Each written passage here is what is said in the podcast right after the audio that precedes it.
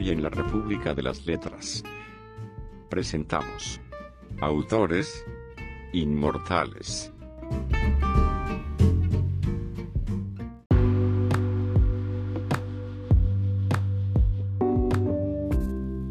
Julio Cortázar es uno de los más destacados autores de la literatura argentina, latinoamericana y mundial. Nació en Bruselas, Bélgica, en 1914 y murió en París, Francia, en 1984. Hijo de argentinos, su padre fue destinado a la Embajada de Argentina en Bélgica. Era el inicio de la Primera Guerra Mundial.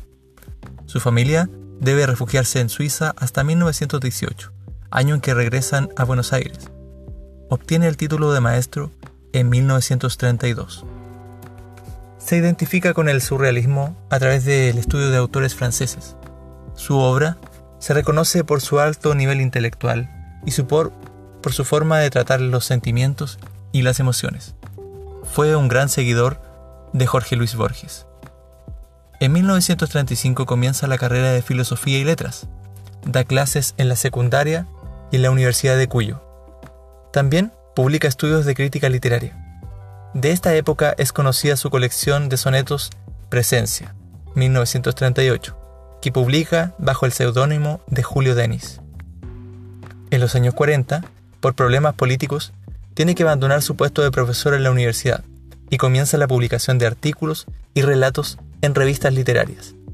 Tras conseguir el título de traductor oficial de inglés y francés, se traslada a París, donde trabaja como traductor de la UNESCO.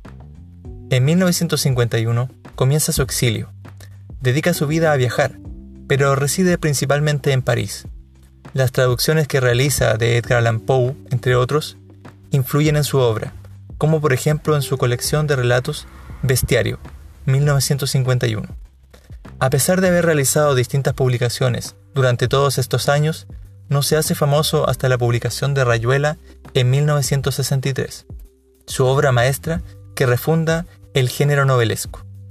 De una imaginación desbordada, mezcla una historia atrapante con introspecciones filosóficas críticas a la cultura, situaciones absurdas y muchos divertimentos lúdicos. Todo escrito con una calidad literaria innegable.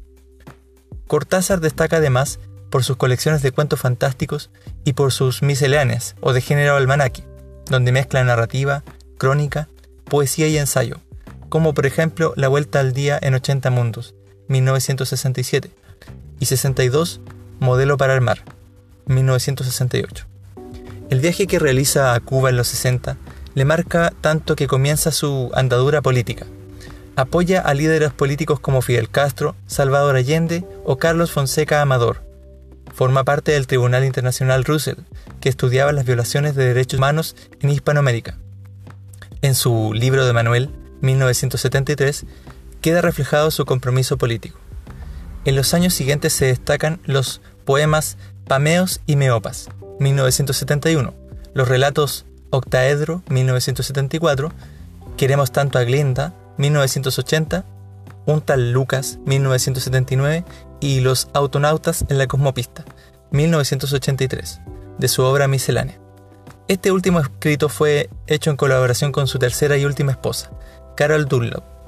En 1984 recibe el premio Conex de honor de Argentina.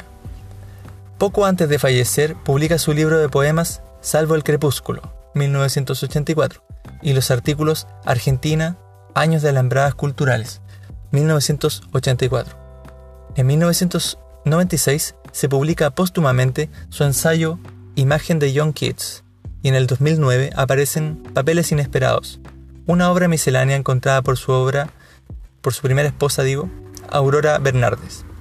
La influencia de Cortázar es tremenda y abarca desde los años 50 del siglo pasado hasta hoy. Sus libros han hecho de él una presencia muy viva en el mundo de las letras. Es Julio Cortázar, un autor inmortal.